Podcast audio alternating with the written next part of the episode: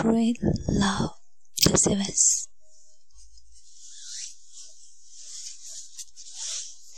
The next morning, I called my friend uh, Susan, and the sun came up, began her to help me. I don't think a woman in the whole history of my family had ever done that before.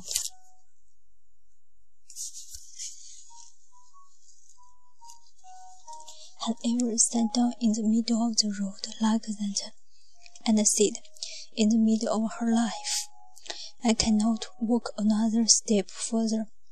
Somebody has to help me. It wouldn't have served those women to have stopped working. Nobody would help or could help. Help them.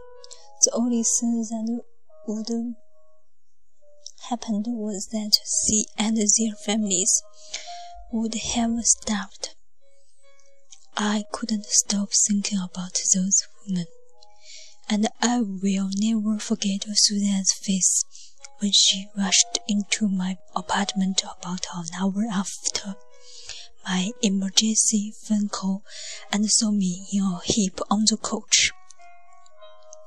The image of my pain mirrored back at me through her visible fear for my life is still one of the scariest memory for me.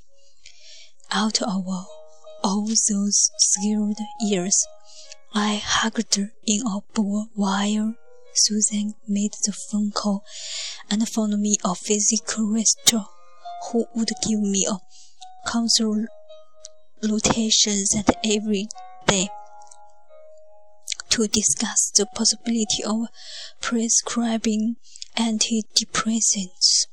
I listened to Susan's one-sided conversation with the doctor. Listened to her say, I'm afraid my friend is going to seriously hurt herself. I was afraid too.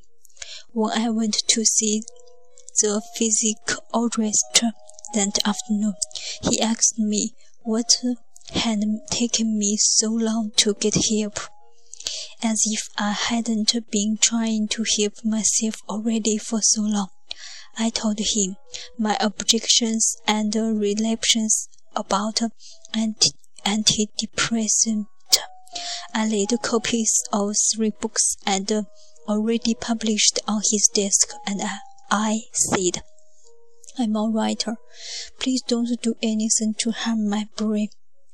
He said, if you had a kidney disease, you wouldn't hesitate to take medicine for it. Why are you hesitant with this? But see, that only shows how ignorant he was about my family. A Gilbert might very well not medicate or kidney disease, seeing that we are a family who regard any sickness as a sign of personal ethical more failure. He put me on a few different drugs. Xanax, the left, Wellbutrin, Buspar, until we found the combination that didn't make me natural or turned my libido into a dim and distant memory quickly in less than a week. I could feel an exact inch of daylight opening in my mind. Also, I could finally sleep, and this was a real gift, because when you cannot speak, sleep, you cannot get yourself out of the ditch. There's not a chance. The pills gave me those recuperative night, night hours back, and also stopped my hands from shaking and released the wrist.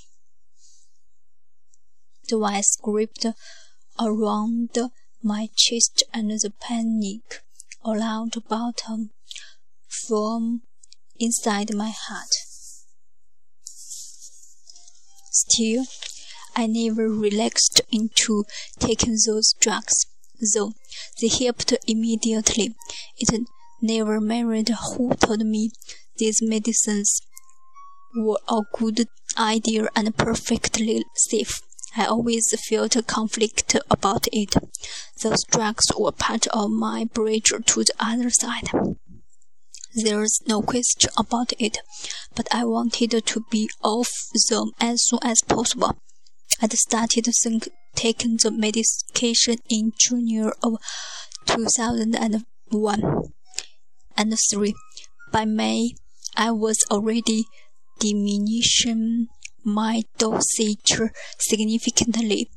Those those had been the toughest months. Anyhow, the last months of the divorce, the last raised mothers with David. Could I have ensured that time without the drugs? If I'd just held out a little longer, could I have survived myself by myself? I don't know. That's the thing about our human life. There's no control group. No way to ever know how many, how any of us would have turned out of out if any variable had been changed. I do know these drugs made my misery feel less counter traffic. So I'm grateful for that, but I'm still deeply ambivalent about mood altering medicines. I'm overwhelmed by their power, but considered by their prevalence. I think they need to be prescribed and used with much more restraints in this country, and never without the parallel treatment of physical conservation.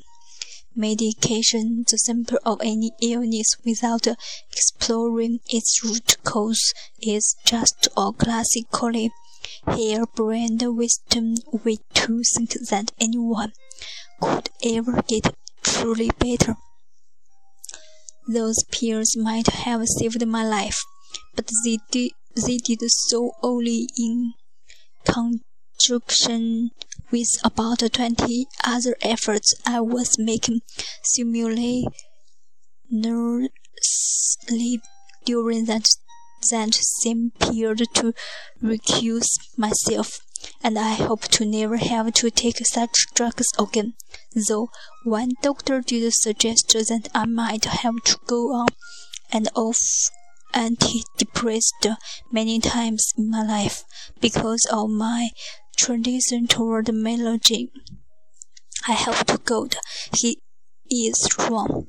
I intend to do everything I can to prove him wrong, or at least to fight that melody chocolate ten tradition with every tour in the shed. Whether this makes me self-defeating, stubborn, or self-previously stepped, I cannot see. But there I am. 今天完成了第十七段，昨天因为种种原因没有来继续，到现在还是我自己一个人自言自语，没有人来听。 但是我想我会坚持下去，尽管今天晚上我有很多不情愿、不情愿、不情愿的，不想不想来录这个，可是我还是得坚持下去的，对不对？坚持就是胜利。不早了，该休息了，晚安。